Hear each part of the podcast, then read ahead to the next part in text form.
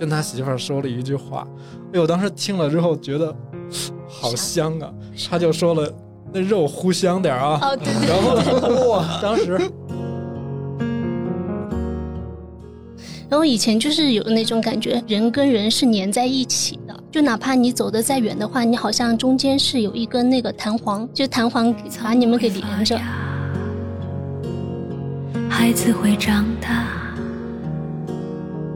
写信、收信，那个这个过程当中，可能几个星期过去了。这段时间里边，他所产生的那种想念啊，或者惦记啊，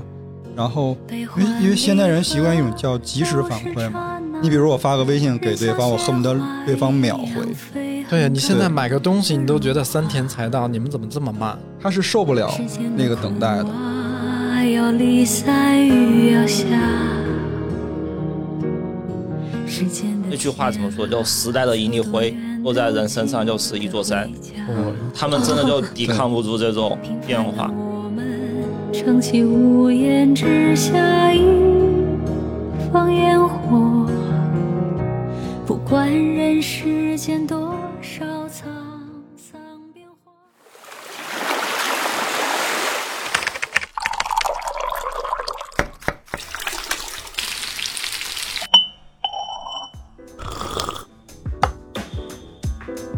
们需要工作，需要闲暇，需要想象力以及一些理想主义。我们想要潜入生活，听见城市的风味。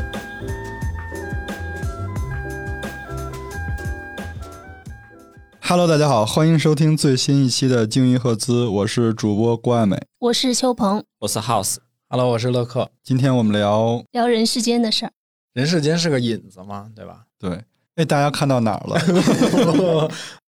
其实，呃，我昨天在看的时候，因为我看到四十多集的时候嘛，嗯，嗯然后那个时候正好九十年代初国企哦改革，然后我就想到对我就想到你们俩之前也提到过，就是父母在工厂里工作，所以就想问一下，你们作为工人子弟的话，就那段时间你们的父母嗯遇到的状况是什么样的？已经到了一上来就开始切入到这么深 深的一个角度了吗？我爸那个他好像不是那种特别典型的那种大国企、大工厂，但你那边那个是、是吧？嗯，对我爸妈都是在那个，他们实际上是接上一辈的班儿，那阵儿特别流行接班儿嘛。我妈接我姥爷的班儿，我爸是因为可能接我爷爷的班儿吧，然后就是进了那种国企大工厂，嗯，就是像那个里边演的那个什么军工厂那一类的。那那后面你们就是因为九十年代初改革的话，就有嗯。很多工人面临可能要下岗。就像我记得里面那个周秉义嘛，他不嗯。是当时的副市长嘛，他们集对。村市的，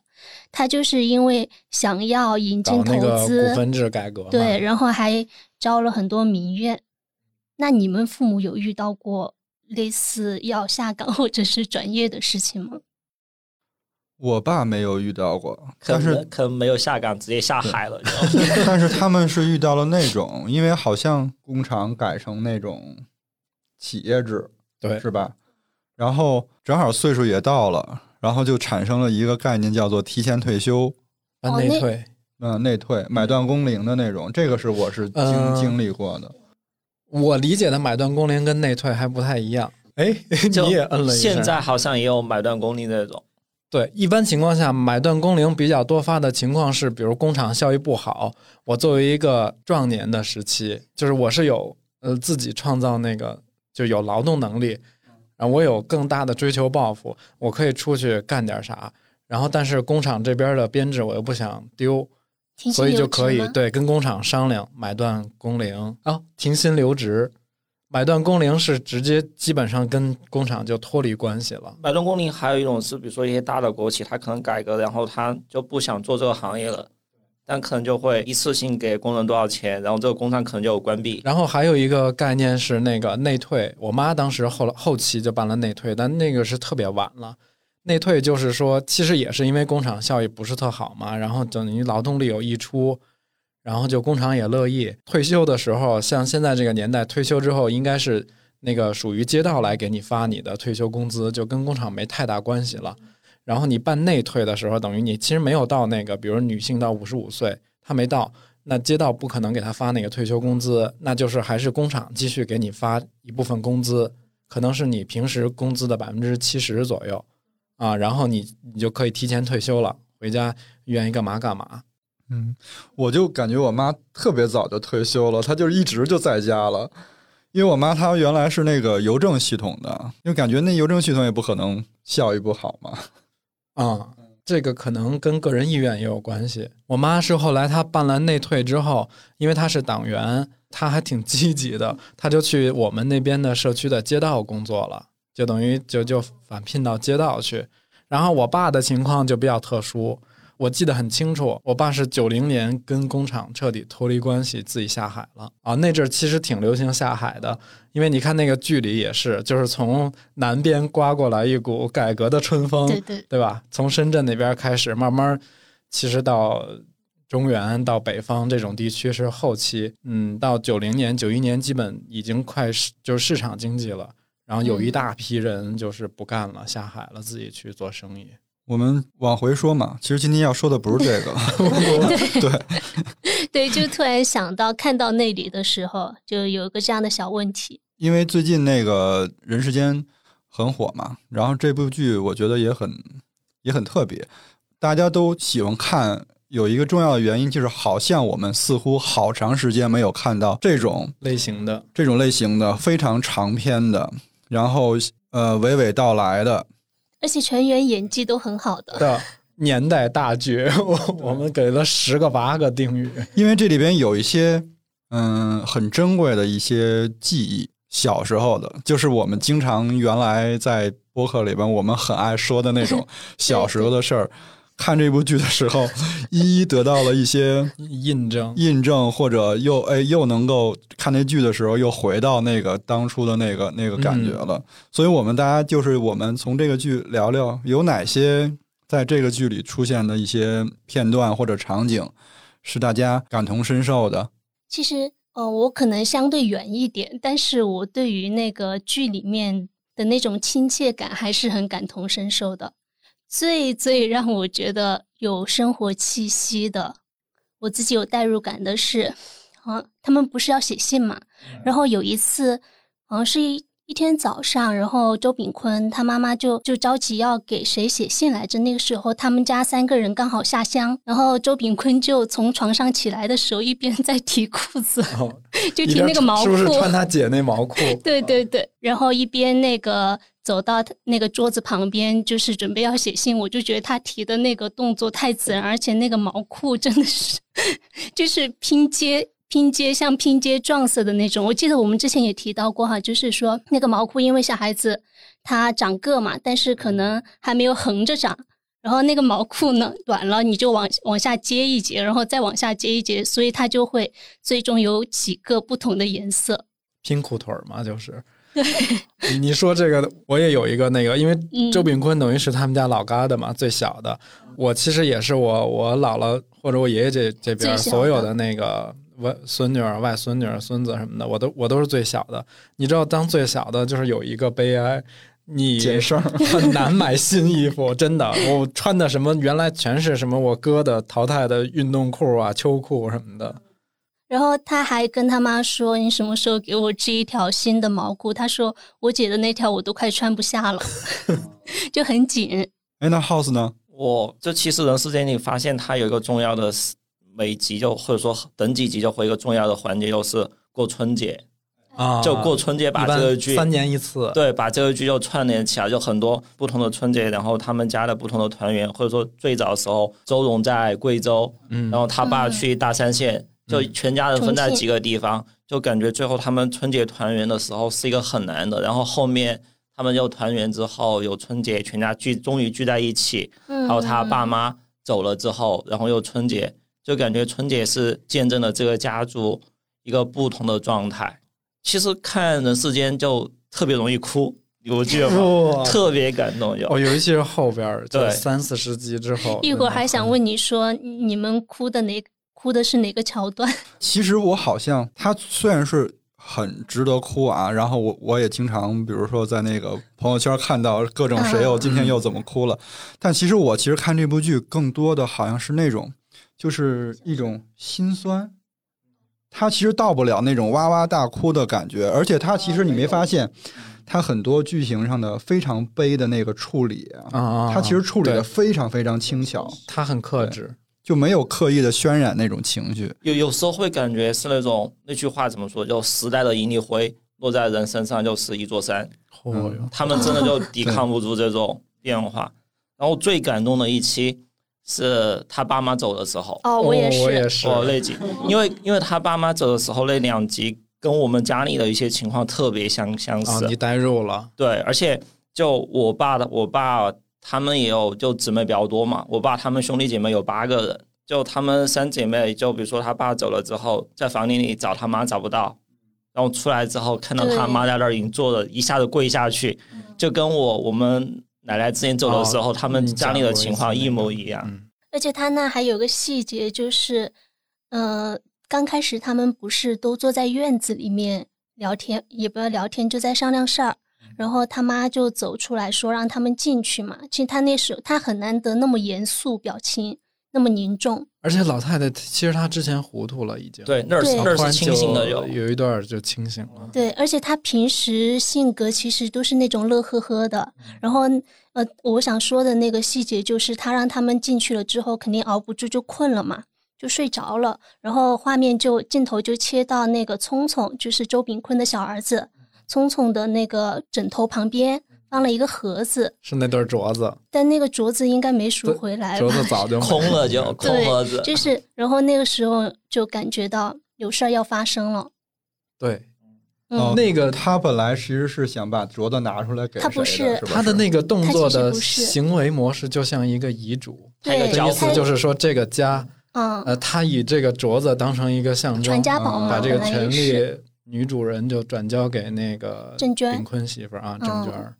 其实这个细节在那个之前，他们躺在那个火炕上，一家人躺躺着在那儿聊天的时候，然后老太太不是脸扭过去冲这边睡了吗？我觉得她其实已经开始心里在想这个事情，在在预设要要要结束了，嗯，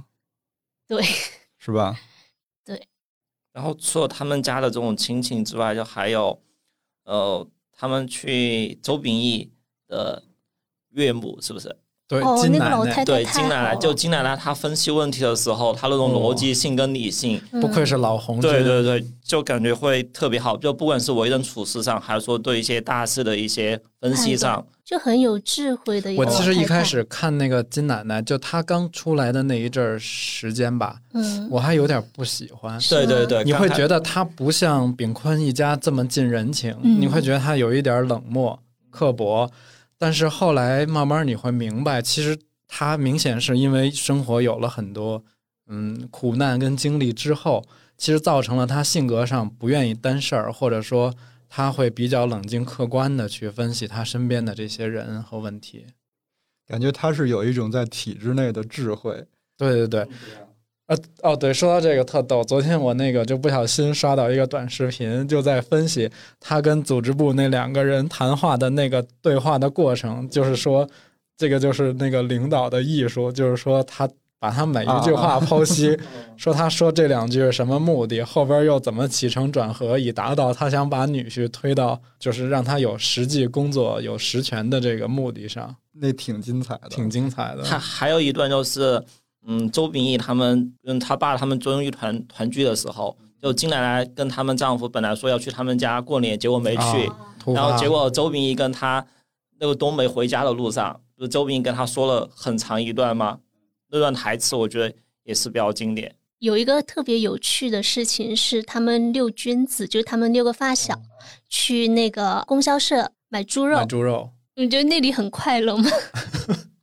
而且那里很爽，对对对对对，有就是有两个点很爽，一个点是共同抵制的一个坏人。啊嗯啊，然后还有包括就从那里开始，刚开始你会觉得周炳坤那个人是比较胆小的，或者说比较内向的，但是在那里你就可以看出他显示出了他敢做敢当的一面。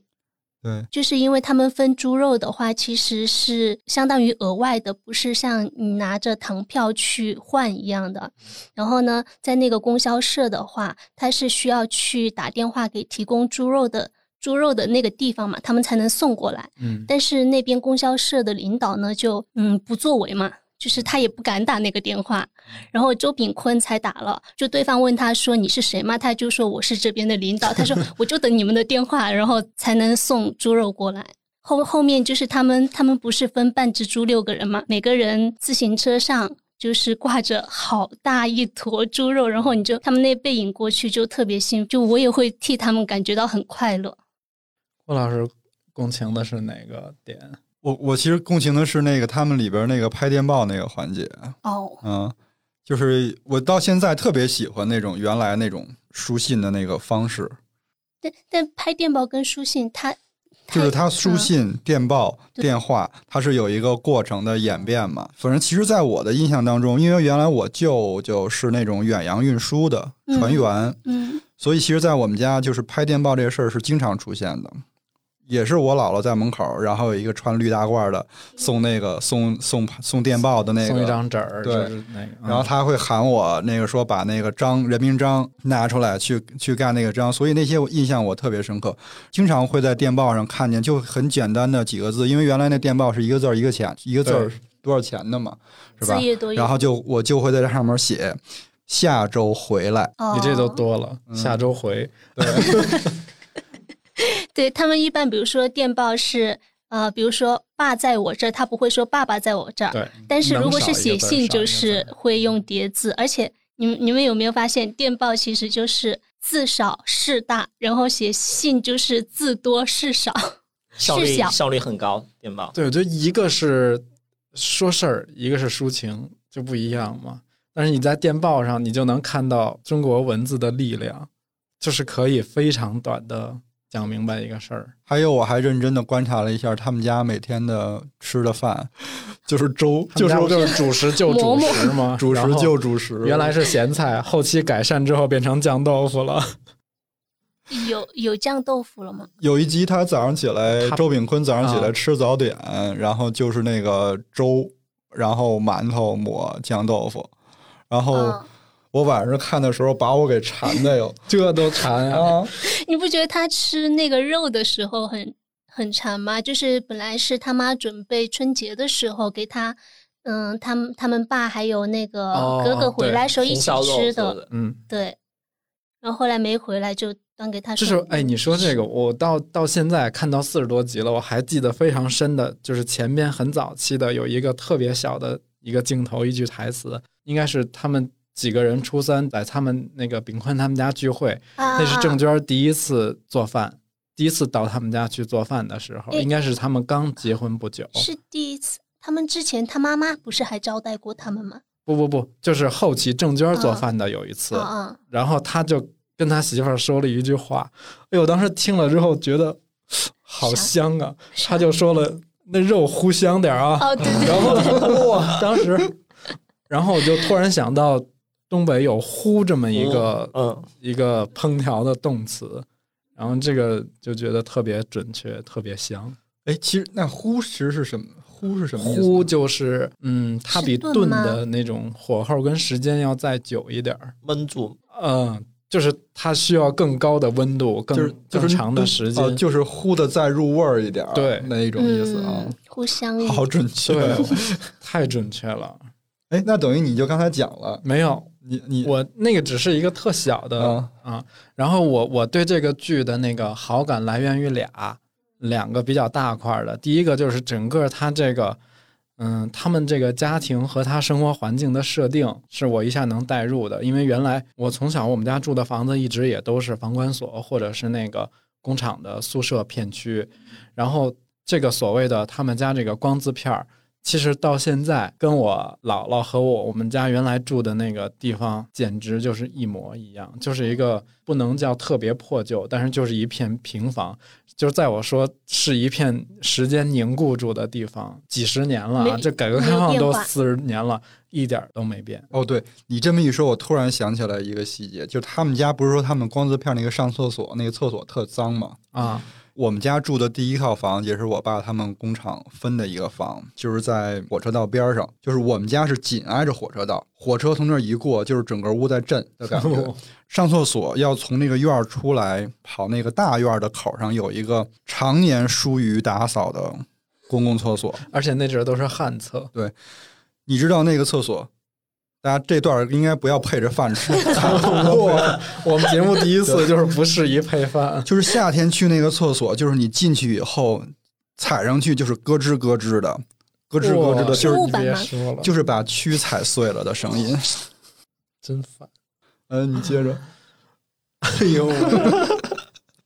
对，反正就是那个他们家的生活环境让我一下能带入进来。就是我我我们家原来住的那个地儿，在在北京离其实是一个偏郊区一点的地儿，叫长辛店儿。然后我燕京八景，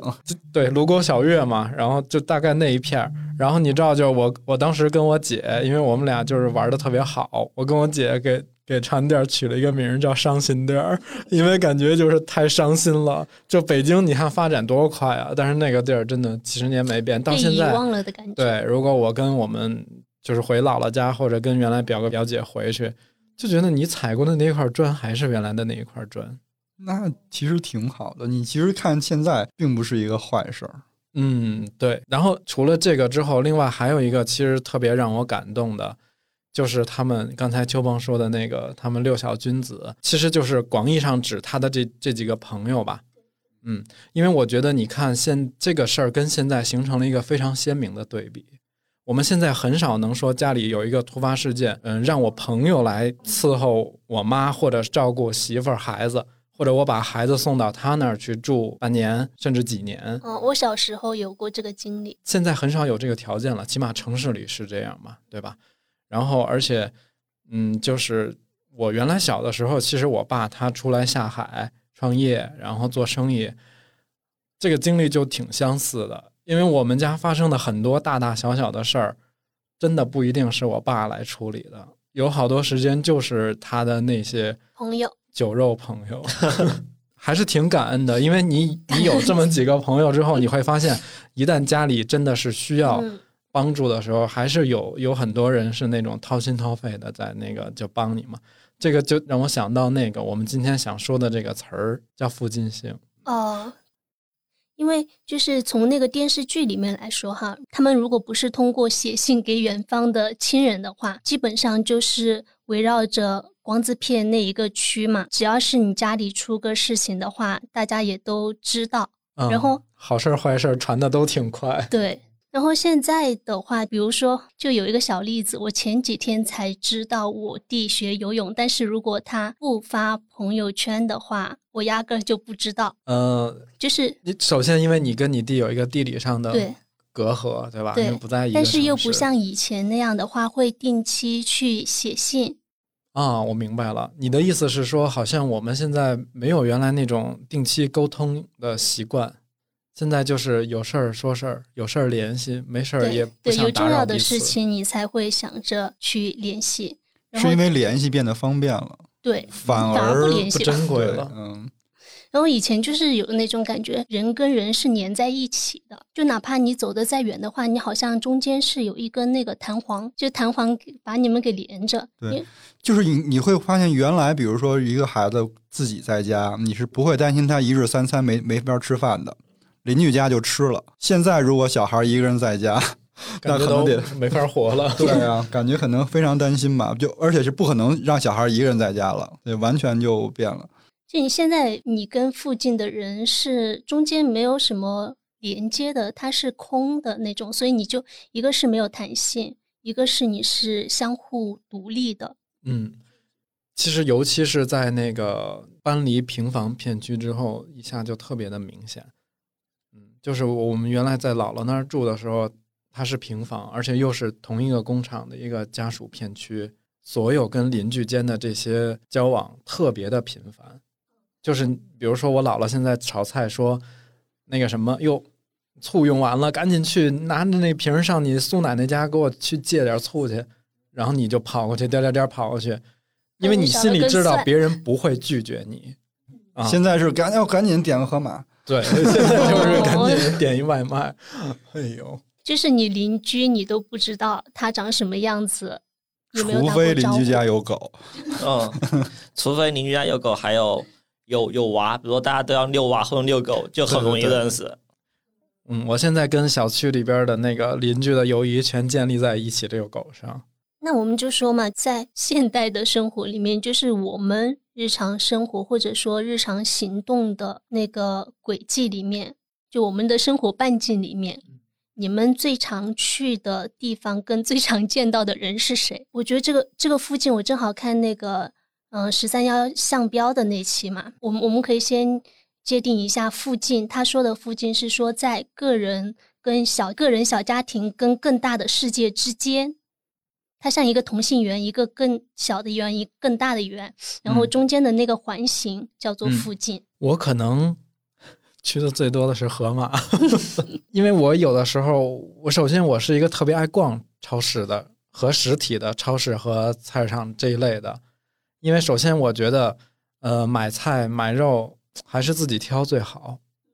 嗯，当然有的时候你逼不得已没时间，那你就在网购嘛。就把那些信息再看全一点但其。实你看那个河马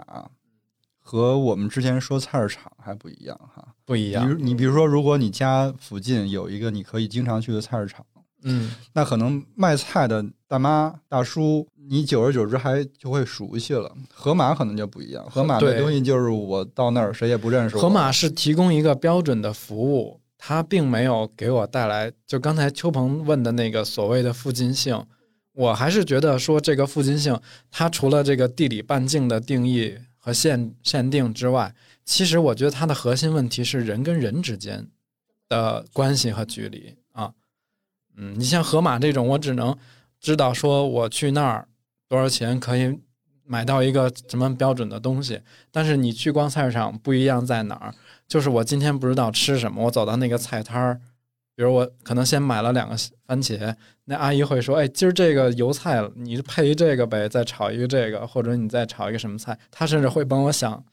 建议我做点什么菜谱什么这种。嗯，就我想的是，你跟盒马进行联系，你是跟盒马这个品牌，它是一个一个大的一个公司。但像人像之前我去菜市场买菜的话，比如说在一个地方，在某一位阿姨那儿就买习惯了，就下次去买的时候就会特别就先去他那儿看有没有我今天想买的，就会优先看就去给他打个招呼什么之类的。而且我跟你讲，这个问题尤其在再老一点儿老年人或者像我妈这身上就特别明显。我我有时候回北京陪我妈去逛那个菜市场，她会只在这家买番茄。我说这不是有其他的你想要的黄瓜呀、什么都有。她说这家不行这家的黄瓜没有那家的好，那家人家黄瓜每次都顶花带刺儿。她会有那个这个叫怎么讲？我觉得不一定那家黄瓜就比那家差多少，但是这个里边肯定掺杂了很多主观和感情的因素。因为就逛盒马的时候，你不会跟一些店员就产生特别多的沟通对话，但你去菜市场买的时候，就比如说之前我经常去的那家，然后有一阵不是我们做饭做的少，可能就没去嘛，然后后面有一天去，他就会问我，他说最近没怎么做饭哦，我有阿姨很会做 CRM 嘛 然，后他他他他就会会这样，就会有一些就买菜做生意之外的一些谈话、一些沟通。然后比如说有什么新菜比较应季的，他他他会主动推荐，他说这个什么新到的还比较新鲜啊什么之类的。有时候他还会跟你分享说这个菜怎么做好吃。哎，那正好 House 说说，呃，我我觉得我跟我们家附近性最强和去的最多的就是菜鸟驿站。咱们俩都是被阿里控制的人是吗？我们俩就是一个体系。我们我好像去菜鸟驿站跟去物业那儿拿快递是最多的，因为有些快递它就没没办法给你放在物业那儿嘛，嗯就只能放菜鸟驿站。然后我们他经常可能就电商网购东西也比较多，就会经常去那儿取快递。哎，菜鸟那个驿站是不是有下班时间的呀？他们好像是晚上九点钟、十点钟就会关门，每个地方不一样，我们那是八点。然后大促的时候他们会更晚，比如说双幺幺之后、六幺八之后，他们就可能就晚上十二点，因为那几天我看他们整个店，他们大多数菜鸟驿站是一家人开的嘛，比如说他们两夫妻，有时候爸妈会来帮忙，嗯，就大促的时候看他们全家都是蓬头满面，就是已经忙乱了都。哎，那其实刚刚他说菜鸟的时候，我觉得跟河马还有点不一样，因为它其实菜鸟的经营模式是承包给一个个体或者家家庭嗯这种还是容易产生一些情感对你连接。还是有一些可以链接的那个，对吧？因为我最我们后来搬家之后，然后还没搬过去，就会先买一些东西，就先寄到那儿嘛。比如说一些先置办一些东西。就我们当时跟他不是很熟的时候，有一阵去拿快递，就是每次拿着推车去，就是十几件、十几件的拿。对你印象很深对，刻而。且我收件的，大户，呃，就我收件人的名字填的是复印件、原件的那个原件。就他哦他觉得，就一般人就为什么会取一个复印件、原件这个名字，就他对印象特别深刻。然后每次后来去取的时候，他看到我有时候戴着口罩，他能认识到，哎，原件你有快递来了，然后他就会你说不，今天是复印件。就就会特别熟悉。然后之前租房子的时候，我们搬家就搬家走之前，我还去专门，我跟我们媳妇儿商量，我专门去跟之前菜鸟驿站的那两个人打个招呼，然后还还给他买了，他们是他们两母子开的嘛，然后给他们订了两瓶奶茶给他送过去，因为之前我们经常那儿取快递，然后他其实也挺我们东西拿不完，他把推车借给我们啊什么之类的。然后就我们要搬之前还给他说，我们可能之后要搬走了，就之前就还是一直挺照顾我们什么之类的，跟人家打个招呼，然后他还会问，哎，就你要搬哪儿去啊，远不远啊什么之类。我突然想起，我之前从苏州要搬到成都的时候，就因为要收拾东西嘛，但有一些东西你又不好带走，比如说一些桶啊、盆呀、什么的那种，比较就运输起来不方便的。然后当时我可能我走两分钟，那边有一个公共厕所，然后那里有一个打扫厕所的阿姨，因为我每天在那经过，偶尔就会打一个招呼。最后我要搬家的时候，我就会把那些东西，包括其实一个电饭锅，因为用的比较久，我可能想再换一个，但是又还能用，我就把那些能用的东西就给他了。就因为给他这些东西，他就会问，就是你要去哪里？我说我要去成都，然后就会聊一下。他说苏州多好，你为什么不留在苏州？就因为这个就会聊一会儿。哎，那你们两个没说你们经常去的，就现在在生活半径里边能够附近的是啥？我那个，我原来经常去一个海鲜焖面，对，那个乐师傅也知道，就是我们商场负一楼的一个一个一个档口。然后商场负一楼它其实是这样，就是你能很明显看出来，它有有一种是连锁的，然后有一种就是好像是第一次做生意，然后这就是它的一个生计。然后我经常去的那个海鲜焖面，它就是属于这种。然后一个阿姨雇了一个小女生，然后她还还还会把他们家狗带到那个 就是有点像家庭小对，带到他那个档口，然后那狗是一个小博美，然后他每天一直在那个那个他边上那个椅子上睡一天的那那种感觉。它其实很简单，就是虾，然后比如说梭子蟹，然后扇贝那种小海鲜，然后跟面一起弄。一开始其实就是被味道吸引的，因为你知道那个？你知道那个蒜蓉，嗯，遇上小海鲜，再加上面，它只要那一锅一弄，然后这就整个那楼都那个都能从那个负一楼冒出到冒到那个路上来。飘香。从第一次去就是就是陌生人嘛，嗯，然后因为就是喜欢吃那个，所以就变成了老主顾。然后慢慢的，他就会说，你比如说我点那个梭子蟹焖面，他就说今天的梭子蟹剩下了，不好了，然后你你你点个别的，今天的什么好，你点这个。再有呢，比如说他有空的时候，然后他可能就会跟你聊两句，吐槽一下这个商场 多多黑呀、怎么怎么着的，或者吐槽就是他怎么对那个外卖又爱又恨。因为他，啊因为他其实生意不是很好嘛，他要靠外卖。有一次我还帮他解决了什么，就是那个外卖在那儿凶他，为什么呀？因为太慢了因。为他出他耽误他出太慢了，就他一个人，然后就是正好我们好像在那在那儿在那儿吃饭呢，我就说你我就说那个外卖，我说你这么跟他说话不太好，嗯，然后从此好像他就建立了一种是呃 友谊，对对对革命友谊。然后后来还就是我们还加了那个微信好友，嗯，嗯。然后聊的还挺好的，可是他后来还是没做起走，就没有支撑下去。对，秋鹏呢？嗯，其实也差不多，是发生在我们公司附近的一个事情，我觉得还挺现在嘛，现在这奇特的。个公司嘛，对啊。对对，就我们就我们办公楼在的这嗯条街的街口有一个水果摊嘛。嗯我平时比如说我们要拍视频需要一些水果道具的时候，就能吃的道具啊，嗯 我就会去那里买。然后呢，有一次我去的时候，就看到别人也在挑水果，那个老板是一个大姐，她正好在吃午饭，然后就让那个一个男生一个女生吃吃她的那个腊肉。然后我当时在想，我在想这两个人给你吃？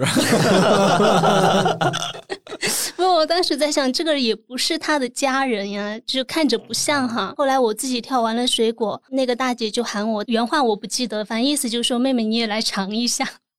啊？哦，然后我就不由自主的走过去了，他没就用住诱惑，嗯，他就用筷子夹给我嘛，就伸到我面前，我就直接喂了你一口吗？没有没有喂，哦就我有点不好意思，但是盛情难却，就用手捏过来吃了。一片腊肉，对 对。好吃吗我？这种好难遇到啊！是，就是我当时，但是我当时感受到了一种就是情感交互的愉悦感。然后然后一抬头发现，原来大姐挂了一排在这卖腊肉呢。他他原先挂了，但是那天正好没挂，因为天冷的时候我以为是那个商品的免费派样。就是还好吃，我觉得它有点像之前 House 说的那种要用晒干了的橘皮去熏的那种香味。也谁问你这些了？就在说这个故没有，就？就 House 不问好不好吃嘛，嗯，就还挺好吃的。好逗然。后回头他腊肉挂出来的时候，你又去买了两斤，是不是？嗯，到现在还没有挂，嗯，吃完之后，大姐有跟你说多少钱一斤吗？当然没有啊。你们这是，你们就别老把人想那么坏。我觉得他哎是他是不是就是觉得这个东西特别好吃，我就想跟你分享。分享就我觉得而且再加上你是一个就是半熟人，哎，可能是有点眼熟，嗯，然后但是呢，后来那一次之后去买水果也没有主动跟人打招呼，就好像是你稍微有一点熟悉了，但仍然是陌生的。也可能就是当天高兴，当天有什么家里可能有什么喜事儿。也可能是你没买。真烦你们你！但你后来看到那个大姐的时候，你就会觉得她更加亲切是曾经。喂过我腊肉的那个人。哎，但我突然想到，现在不是有一些商场或者一些超市，像盒马这种，他们有些时候会有一些试吃的嘛。嗯，哎，那种试吃的，你们你，你们你们会去吃吗？就 会吃啊。我会，我甚至有时候食欲不好，晚饭都在那儿解决。什么玩意儿？你这个，你说的是那个山姆吧？那个试吃，刚才 House 说那肯定它是一个商业促销的逻辑嘛。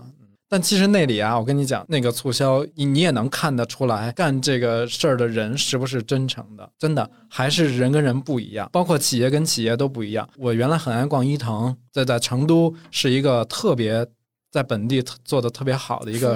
超市对，伊藤的试吃是真诚的试吃，就是它是敞开了欢迎你，也欢迎任何小朋友，哪怕熊孩子什么的，在那儿都无所谓。然后你知道伊藤做好了之后，就会有一些其他的超市效仿。效仿，这个就变成了一个东施效颦。就是有一次我不点名了，但我去另外一个超市，看我知道你说的是哪个超市，就也在那儿他嘛。也在那儿切切水果啊什么的，然后样品嘛，嗯，有点心水果给摆出来试吃。结果就有一个小朋友，我看也不是说特别讨厌那种特别皮，嗯，他就就是多扎了两块。那当时阿姨就不干了，就是说，哎，这不能什么一直吃。我就觉得这个，那你何必？既然都已经拿出来了吃了，就不要对，你就不要大大方方的不好吗？嗯，我们为什么突然说试吃的？对，我觉得说的有点远了。其实刚才刚才你看那个我跟 House 的这个福金性是基于互联网现在的这个时代对互联网的一个产品。嗯，我之前也有看过网上一些讨论，就在讨论现在的附近性的缺失和那个越来越弱这种观点。其实我也想问问你们，就是比如说我们刚才所谓的这些互联网带来的便利性，它跟我们喜欢的这种附近性的这种温柔，那它是对立的吗？难道？但你其实你看刚才 House 说的那个，他如果菜鸟驿站变成了一个人管理，然后他就会变成这个社区的一份子。变成人管理，你就会有人的交流。我觉得其实这里边最最重要的还是人的交流。只要有交流了，就会有羁绊，然后他就会有一些感情感连接。但是纯的互联网的东西，我就说不太好了，因为你看，因为我之前比较不喜欢的是一个，就是很早之前都一直在说的那个，就是最后的一公里嗯，啊。嗯然后我就觉得这就是一个互联网的需求。你说的你是觉得这个产品就是从互联网思维生出来的，并不是打个比方，那那个最后那个一公里，如果我走到家，路上会有很多的东西可以看到。我不知道大家会有没有这样的一种感觉啊，就是有的时候，尤其是傍晚下了那种公共交通，然后走回家的路上，然后你会看到就是其他的楼里边的那个灯光亮出来，你就会想，啊、那这里楼里住的人，然后 这家人在干什么？对，是在干嘛呢？你在想这个东西的过程当中，你的内心就会有一股暖流产生。我觉得那个就是，那就是那个这一公里，其实给我有时候的一个感受。但如果现在如果没有这个东西以后呢，它可能是连接的更快了，但其实也是消失了哦一部分东西。你的你其实刚才的意思，比如说像共享单车这种东西，实际上你使用它确实方便了，但是又丧失了很多你可能会遇到的一些事情或者人。对，再举个例子，就刚才咱们前面说到写信嘛，写信、收信，那个这个过程当中，可能几个星期过去了，这段时间里边，它所产生的那种想念啊，或者惦记啊，然后因为因为现代人习惯一种叫及时反馈嘛，你比如我发个微信给对方，我恨不得对方秒回，对呀，你现在买个东西，你都觉得三天才到，你们怎么这么慢？他是受不了那个等待的。就是我又想引用那个之前就是三幺那期节目里向彪说的，他说现以前的人他衡量人跟人之间的距离是用一件事情去衡量的，就比如说我走到你们家，我可能是一袋烟的功夫，嗯，但是现在我们会换算成时间，然后你这个时间就哦是可以越来越缩短。但是我抽一袋烟做那那一件具体的事情的时候，我要比较享受的做完那一件事情，我到了你们家，这个就跟你看到那个灯火产生暖流是一样的。你是在享受那最后一公里，而不是说我为了到家程。。现在是很多事情可能是以结果为导向的，嗯，就是尤其在互联网，有很多是这种思维的。现在都是包括外卖、包括物流、包括所谓的最后一公里，大家都是想我怎么能够最快的到达那个终点目的地。但是他其实还有一个观点，我觉得他说完以后，我觉得特别认同。他说现在那个关注附近性的那个人是这个外卖 APP 的这个研发的这个人，哎半个小时之内的这个区域有多么繁华，然后有一些什么路况啊，怎么怎么样，他是通他是在乎这个的。交通状况很这个对他非常重要，但是反而我们也不是说对他不重要，就是忽略了转化了。或者是说像现在智能一样的，别人把你要做的事情给做了，你说 AI 嘛，人工智能，哎，对，然后你就不用做了。我其实一直觉得 AI 这个东西吧，它确实是科技的发展是好的，但是我真的觉得，起码以现在以我当前的这个价值观和世界观来看，我并不觉得有很多行业是 AI 可以解决的。就比如说客服这件事儿，我是非常反感 AI 的。就是我比如在优衣库或者在什么哪个旗舰店，我买了一个东西，当我有售后问题的时候，就咱们一切都满意还好，大家就这个合同到此结束，双方都愉快。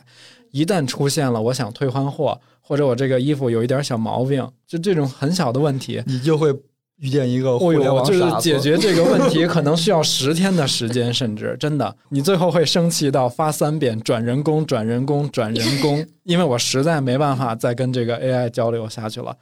就他能够回复我的全都是话术，但那个话术呢，它其实缺乏了克制化、个性化，它可能并解决不了我的这个问题。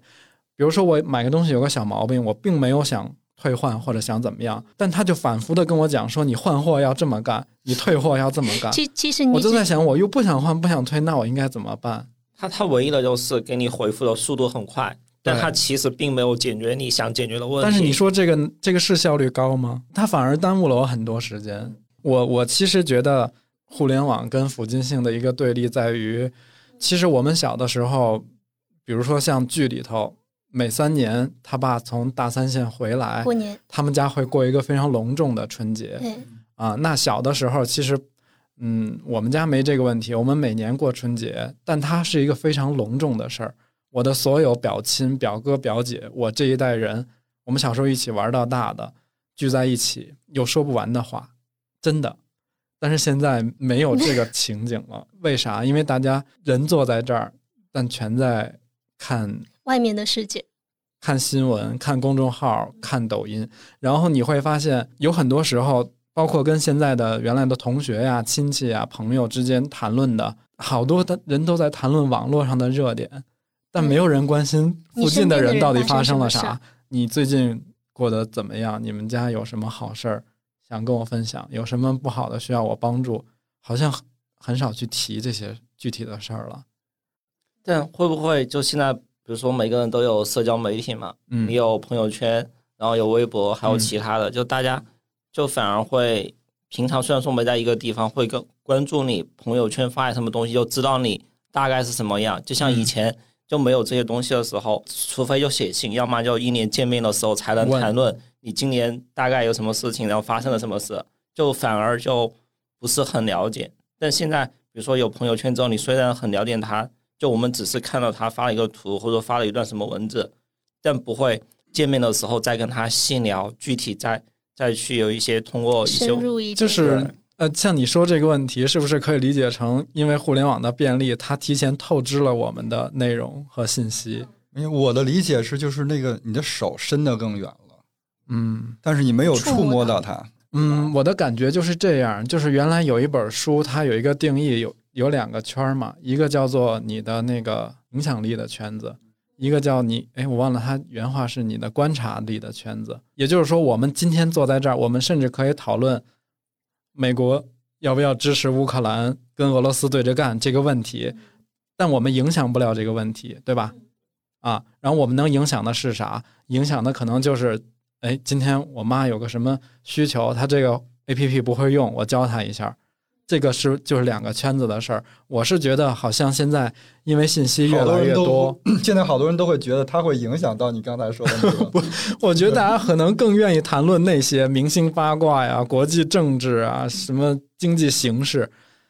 就是你经济形势再不好，你还是有你可以去做的事儿啊，对不对？就是向彪说，他小时候在听大人聊天嘛，温州人那边不是特别会做生意嘛，嗯，他说他听他们。讲那些事情的时候，就是非常的具体。他形容的是说，他们正在实践的、正在进行的，而且是自己的事情，是有一套方法论的，对不对？嗯，他还不仅仅说是一套方法论，他说他是未成型的，嗯，就是不是结果，而是在讲那个过程非常的具体。而这个的话，让他感受到一种实践中的那个知识的美感。我有一个感觉是说，互联网它是那种更顺滑。更便捷的，然后就是你附近的，它其实更复杂一些，你能够看到的层次也会更多。就是那个你说的那个文章，我也看了，然后它里边就说到它那个大红门的那个浙江村儿。哦哟，浙江村儿好有年代，因为好像每个片区它都有一个，就是类似于城中村的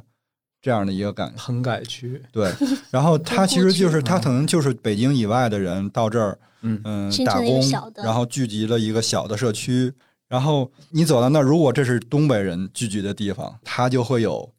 锅包肉，呃，他就会有那个东北很好吃的东北菜馆，然后他就会路边有那种烤鸡架，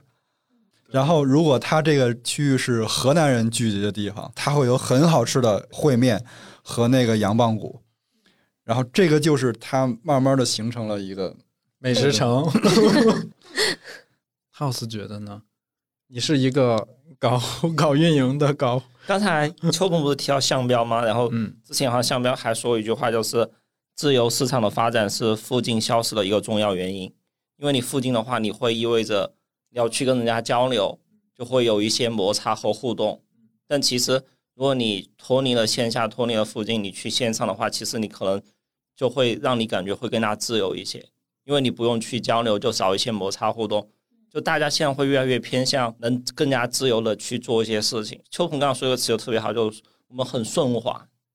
但就反而也会丧失你线下或附近的一些你可以触摸到的一些东西。就比如说像咖啡馆，因为我们家楼下就没有一家特别好的咖啡馆，但有时候想喝咖啡的时候，点外卖就只有点外卖。但你点外卖的时候，外卖的咖啡更顺滑。对，就就外卖咖啡送到你你送到你手里，可能它有时候温度就没有你到。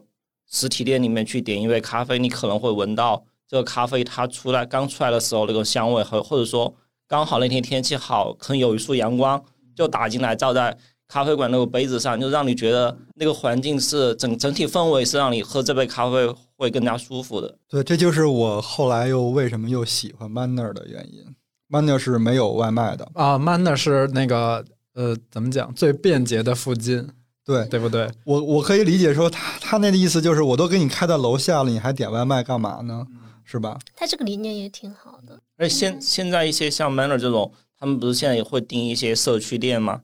就社区店就是想我要开在你的楼下，让你更好的就体验到这个产品本身。所以在这一点上，我我同意你，就是我觉得 Manner 这么做挺好的，就是没必要开这个外卖。我觉得咖啡店呀，就是到了现在这个程度。我真觉得就是那个什么新鲜感啊、打卡这些都不重要。我们可能已经有好久都没去过咖啡店。对，一个是这个热情过了，再一个我觉得我现在真的觉得一个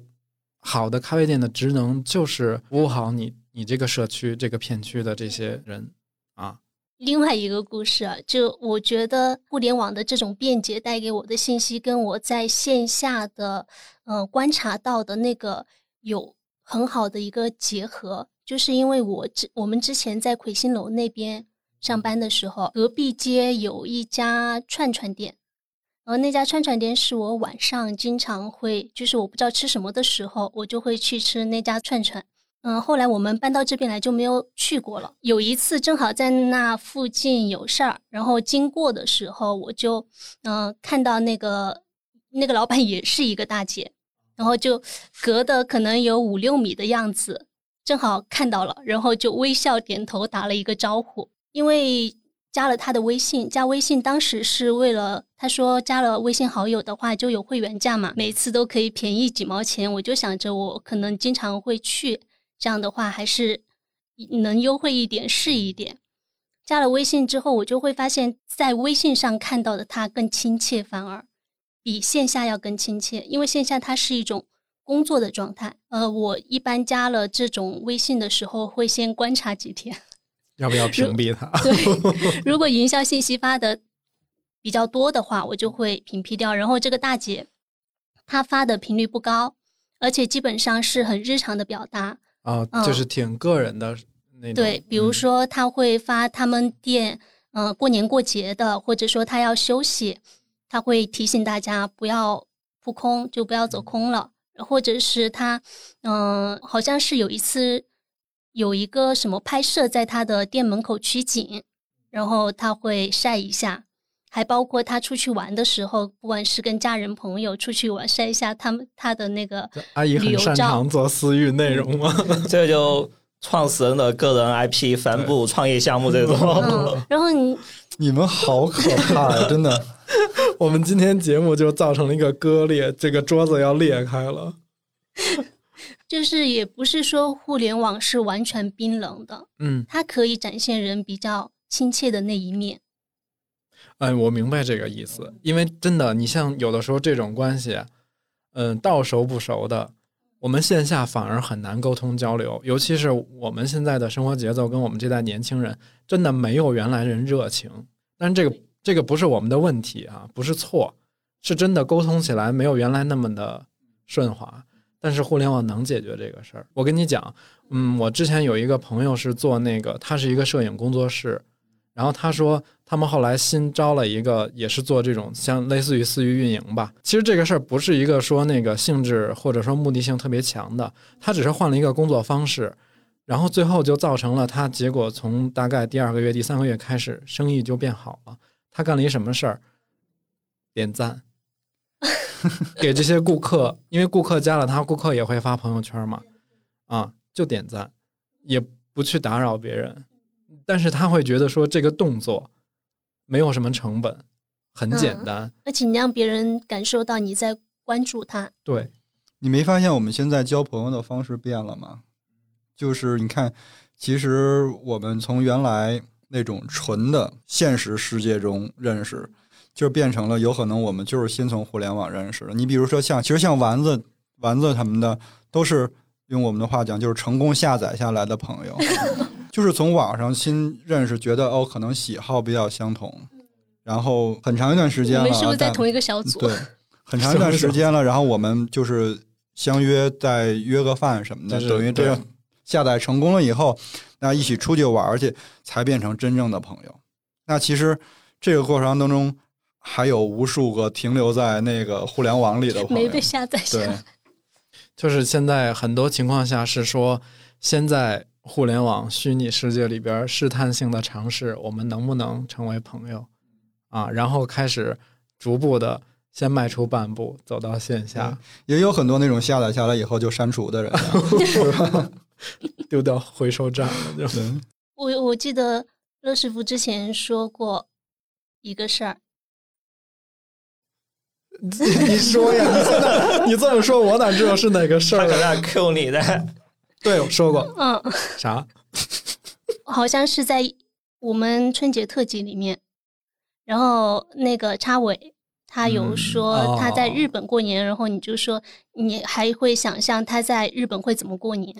嗯，就是我们做了播客之后，实际嗯上我们台吧虽然说订阅什么的没有好高，但是我们有很多嗯挺关系挺好的，我们也是把他们就觉得是个朋友的这种关系了。然后有一些人经常会来跟我们分享、跟互动好多他们的细节，包括他们知道的东西、他们吃过的东西。然后就是插尾是很早开始就一直跟我们互动特别频繁的，然后后来慢慢的你会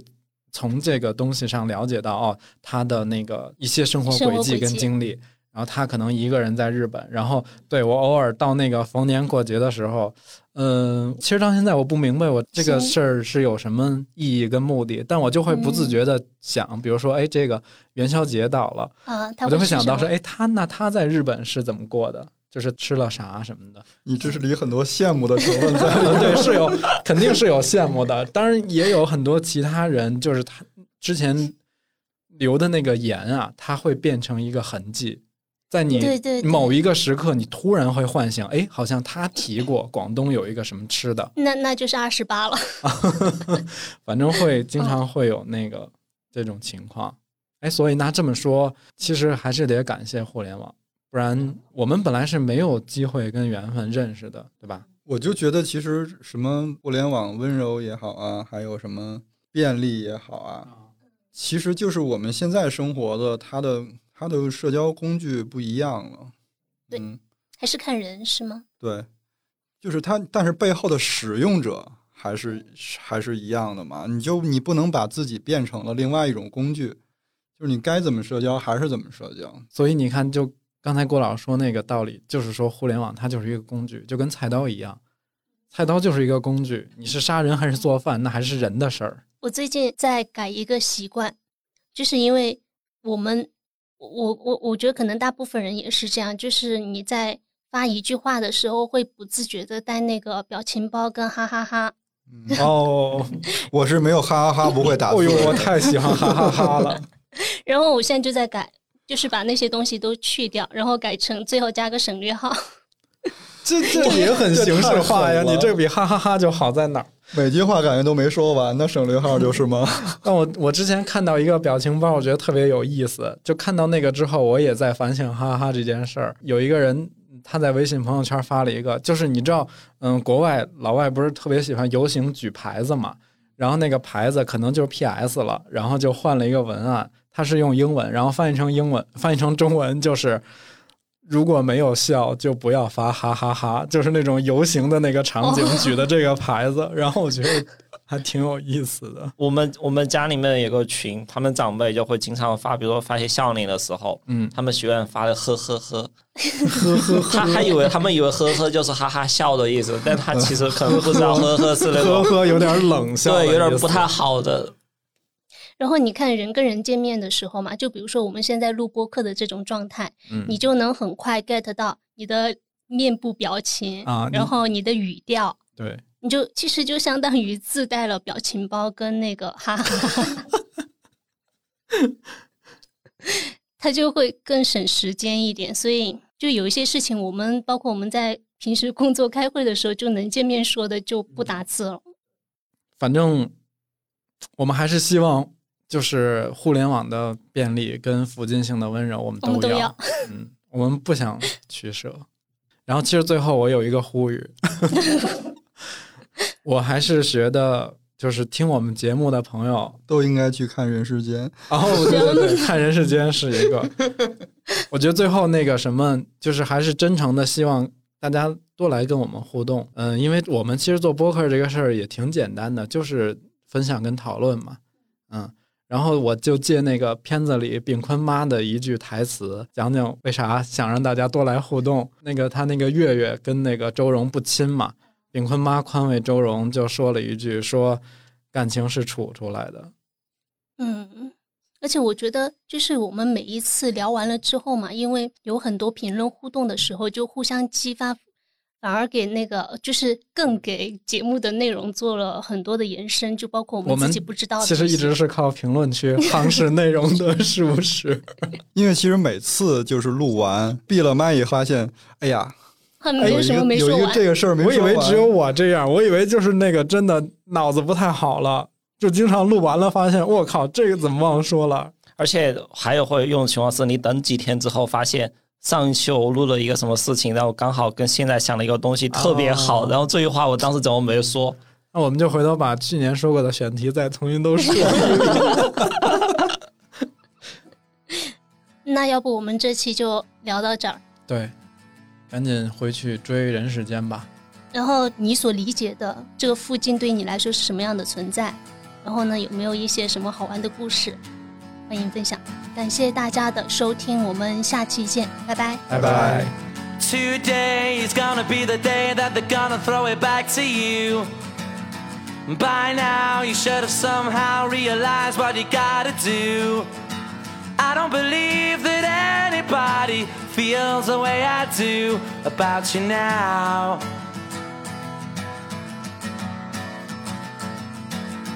Backbeat, the word is on the street that the fire in your heart is out. I'm sure you've heard it all before, but you never really had a doubt. I don't believe that anybody feels the way I do about you now.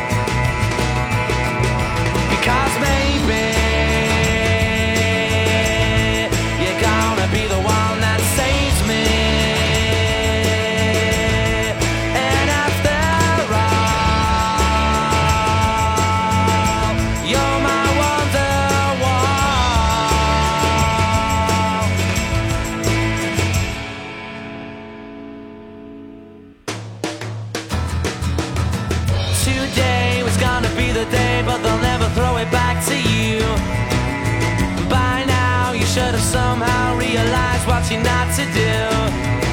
I don't believe that anybody feels the way I do about you now.